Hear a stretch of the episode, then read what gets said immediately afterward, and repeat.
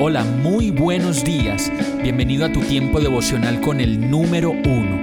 Qué alegría saludarte con la certeza de que Dios está obrando en tu vida su perfecta y buena voluntad, ya sea porque estás aprendiendo de un momento difícil o porque estás disfrutando de su amor a plenitud con paz y tranquilidad.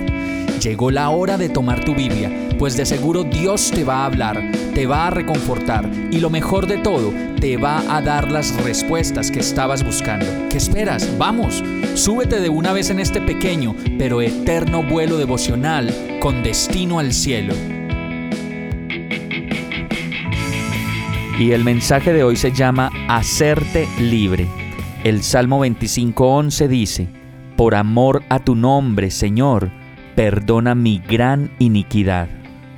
Muchos de nosotros al ver tantas cosas que pasan en nuestras familias y en ellas todos los contrastes entre los unos y los otros, viviendo todos de una misma cepa, viniendo todos de una misma cepa, de una misma raíz, nos conmovemos al pensar por qué tanto sufrimiento y tantas dificultades para unos y tantas oportunidades para los otros.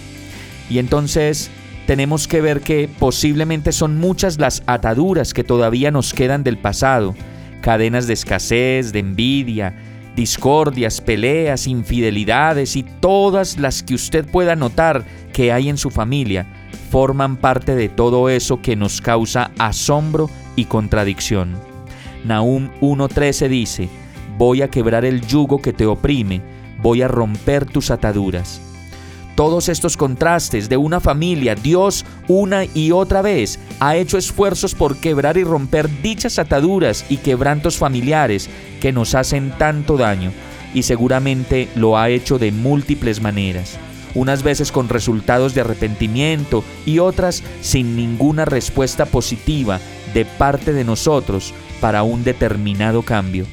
Isaías 9:4 dice, Ciertamente, tú has quebrado, como en la derrota de Madián, el yugo que los oprimía, la barra, la barra que pesaba sobre sus hombros, el bastón de mando que los subyugaba.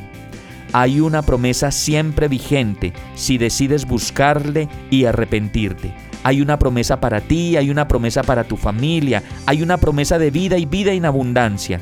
Y Jeremías 38 termina diciendo, en aquel día afirma el Señor Todopoderoso, quebraré el yugo que mi pueblo lleva sobre el cuello, romperé sus ataduras y ya no serán esclavos de extranjeros. Hemos llegado al final de este tiempo con el número uno. No te detengas, sigue meditando durante todo tu día en Dios, descansa en Él, suelta los remos y déjate llevar por el viento suave y apacible de su Santo Espíritu. Solo compártelo con quien lo necesite y ames. Hoy, de la mano de Dios, todo será un gran día. Para más información visita nuestra página www.iglesiabierta.com o llámanos al 313-334-0116. Oramos y rogamos para que cada día te enamores más de Dios y para que no pares de pasar todo tu tiempo con el número uno.